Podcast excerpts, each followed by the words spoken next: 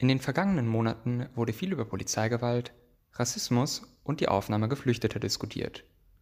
Wie das alles zusammenhängt, erklärt uns heute Deborah Krieg, Bildungsreferentin der Bildungsstätte Anne Frank. In der Diskussion um die Aufnahme Geflüchteter prallen Positionen aufeinander, die gegensätzlicher kaum sein könnten. Inwiefern hat sich die Debatte darüber in den letzten Jahren verändert?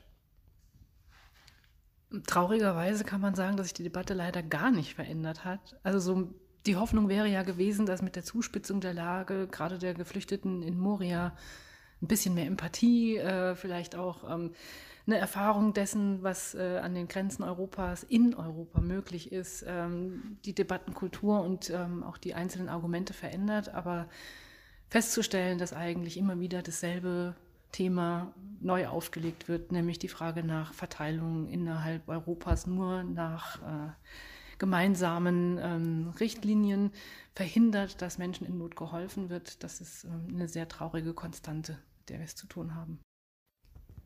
Nach dem Brand in Moria warfen sich Inselbewohnerinnen und Geflüchtete gegenseitig Brandstiftung vor. Welche Rolle spielt die Ursache des Brandes in der Diskussion?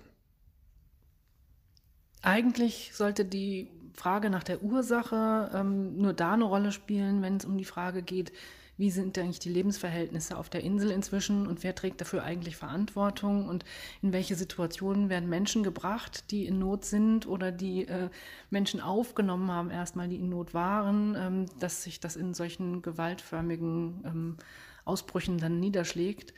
Ähm, darüber hinausgehend sollte es eigentlich keine Rolle spielen, wer das gewesen ist. Also bei der Frage darum, ob man Geflüchtete aufnimmt oder nicht oder ob man Moria auflöst oder nicht. Dafür ähm, gibt es genug andere Dinge, die eine Rolle spielen sollten, als die Frage danach, wer, wer was. Auf Gewalt gegen schwarze Menschen macht auch die Bewegung Black Lives Matter aufmerksam. Was haben die Gewalt gegen Geflüchtete und Polizeigewalt gemeinsam?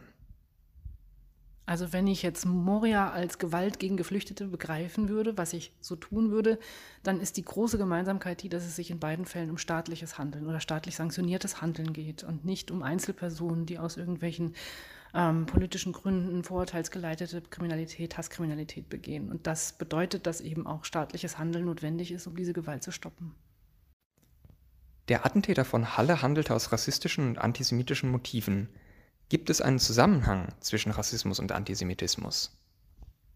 Rassismus und Antisemitismus sind beides Konzepte bzw. Welterklärungen, die darauf ausgelegt sind, eine Gruppe konst zu konstruieren und dieser Gruppe die Gleichwertigkeit abzusprechen und damit äh, eben auch Diskriminierung im Alltag und Gewalt zu rechtfertigen.